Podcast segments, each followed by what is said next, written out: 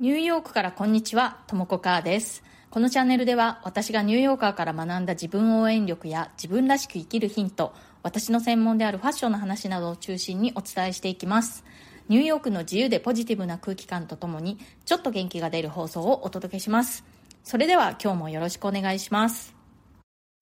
はい、今日は、えー、キャリアの転機というハッシュタグでお話ししたいと思います。ちょっとね、このハッシュタグ、あの、10月30日月曜日のデイリーハッシュタグだったのでちょっと日付は過ぎてしまったんですけれども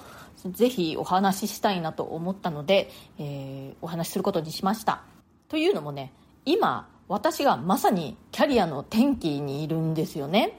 私はニューヨークでもうずっとファッション系のプリントとかグラフィックのデザインの仕事をしてきたんですけれどもずっとまあ、会社に所属してねインハウスデザイナーという感じで、まあ、あの何度か転職はしたんですけれどもブランドに所属しているデザイナーという感じでやってきてたんですけれど昨年末に会社を辞めて、えー、もう会社員という立場ではなくなったわけですね。で、まあ、会社を辞めたきっかけというのはリストラだったんですね。でアメリカの会社っていうのは、まあ、本当にしょっちゅうリストラがあるのでで今回私は初めて自分がリストラにあったわけなんですけれども自分が人をリストラしなくちゃいけない立場だったことも過去には何度かあったし、まあ、同僚たちだとかもう周りではねたくさんいつもリストラがあるのであ今度は私かという感じだったんですけれども、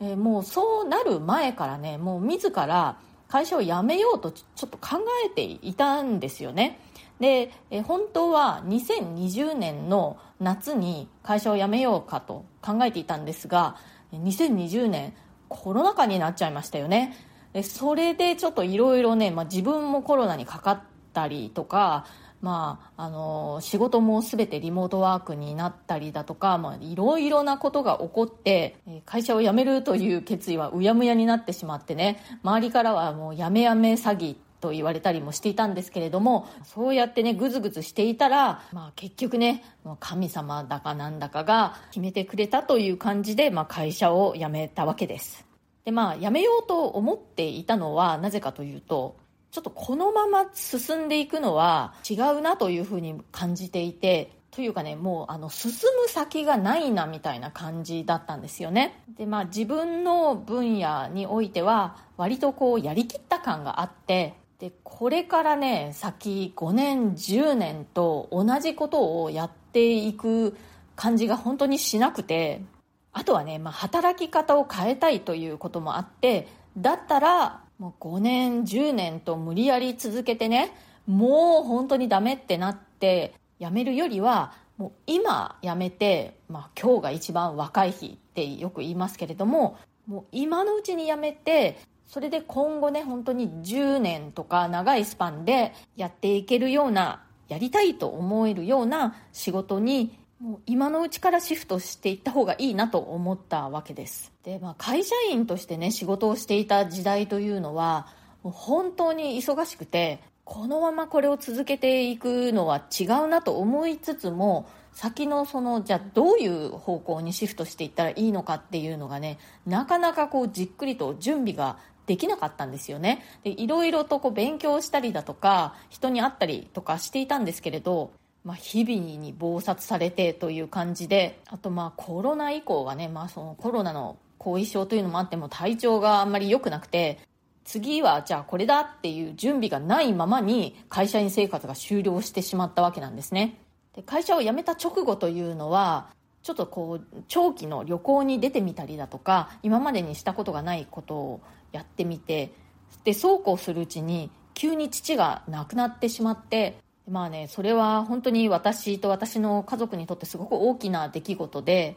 そんなこんなでね結構人生がひっくり返るような1年だったんですね、ま、そんな感じでね現在も、えー、まあこの先のことについていろいろ模索中という感じでで、まあ、あの、旗から見たらね、なんかこう、不幸続きみたいな感じの私の1年かなと思うんですけれども、私的には、あの、これでいいのだっていう気持ちがすごく大きいんですよね。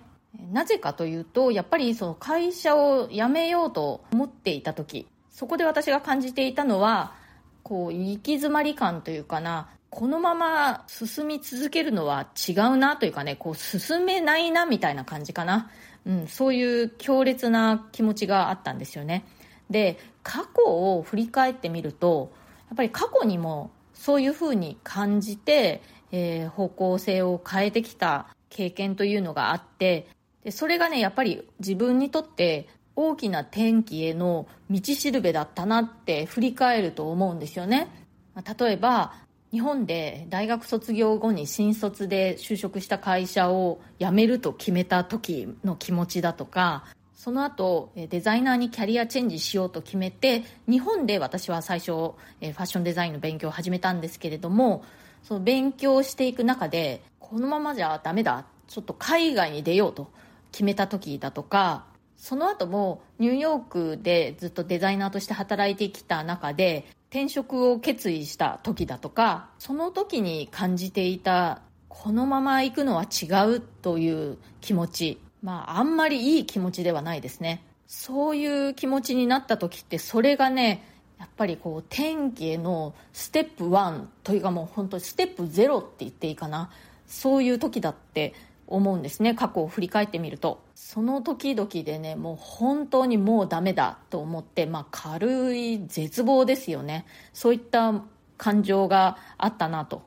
私、ニューヨークにね、留学する前とか、もう本当に暗かったですもう自分の人生は終わったみたいな感じで、まあ、今考えてみるとねまだ若かったしまあ、当時の私はあんまり若いと思ってなかったんですけれどもね。もう20代も後半になっていてこれまでいろいろこう寄り道しすぎて人生を無駄にしたとかね、まあ、そしてこれから海外に行ったとてどうなるかわからない。何の保証もないわけですし、まあ、そんな感じでねすごい暗い気持ちでした。でも暗い気持ちなんだけれども、もうね、本当にもう死にたいぐらいだったけれども、死ぬ代わりに行動してみたっていう感じなんですよね。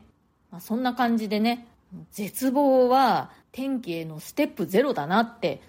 経験から思っているわけです。なので、えー、今のこの私の状況も非常にこう大きな転機だなと感じていて、まあ、今ね、天気へのステップ0.5ぐらいの感じかな。ある意味、これでいいのだという気持ちが本当にあります。もしね、あなたも今のご自分の状況にもう先がないなとか、このまま進むのは違うんじゃないかという強烈な感情を抱いているとしたら、そしてなんならご自身の状況にも絶望しているのであれば、それは天気へのステップゼロと捉えてもいいんじゃないかなと。そこからやっぱりこうステップ1をね、踏み出していきましょう。すべての天気がそんな形で訪れるのかはね、ちょっとわからないんですけれども、自分自身の経験を考えてみると、天気の前っていうのは大体一回もう真っ暗な感じになります。天気の前には絶望みたいな感じです。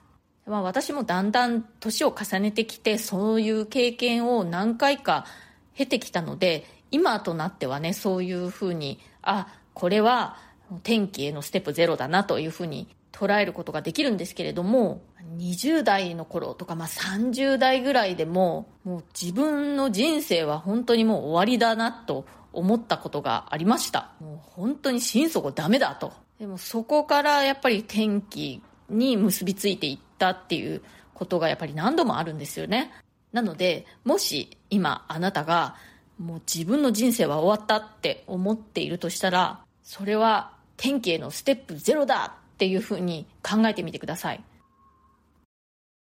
コメントのお返しをしたいと思います。前例がないから無理とは限らない。これね、過去放送ですね、2年前ですね、約。えー、2021年の10月27日の放送です。